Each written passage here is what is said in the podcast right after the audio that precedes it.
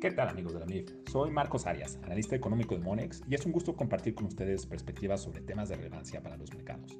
El pasado 12 de agosto, Banco de México subió su tasa de referencia en 25 puntos base, por lo que en este 2021 ya tenemos dos alzas consecutivas y los mercados comienzan a descontar la posibilidad de un ciclo alcista. La tasa de CETES a 364 días se ubica en 5.35% y en la última encuesta de expectativas recabada por Banjico, la mediana de los pronósticos de los analistas para la tasa al cierre de 2022 se ubicó en 5.5%. Esto sugiere que veríamos cuatro incrementos de 25 puntos base en los próximos meses.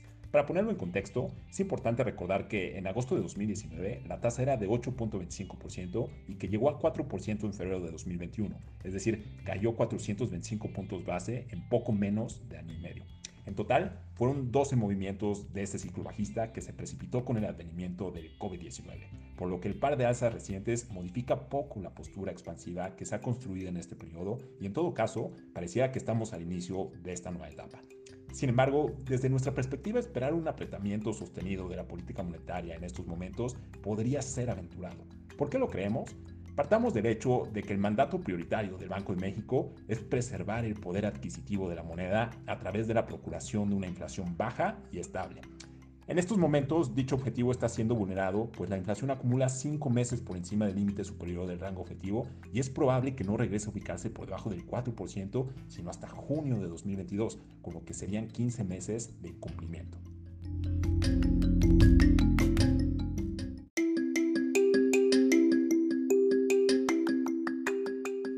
¿Qué tal amigos de la? Soy Marcos Arias, analista económico de Monex, y es un gusto compartir con ustedes perspectivas sobre temas de relevancia para los mercados. El pasado 12 de agosto, Banco de México subió su tasa de referencia en 25 puntos base, por lo que en este 2021 ya tenemos dos alzas consecutivas y los mercados comienzan a descontar la posibilidad de un ciclo alcista.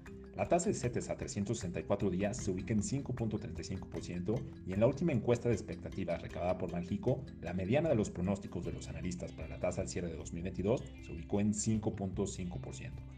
Esto sugiere que veríamos cuatro incrementos de 25 puntos base en los próximos meses. Para ponerlo en contexto, es importante recordar que en agosto de 2019 la tasa era de 8.25% y que llegó a 4% en febrero de 2021, es decir, cayó 425 puntos base en poco menos de año y medio. En total, fueron 12 movimientos de este ciclo bajista que se precipitó con el advenimiento del COVID-19, por lo que el par de alzas recientes modifica poco la postura expansiva que se ha construido en este periodo y en todo caso parecía que estamos al inicio de esta nueva etapa.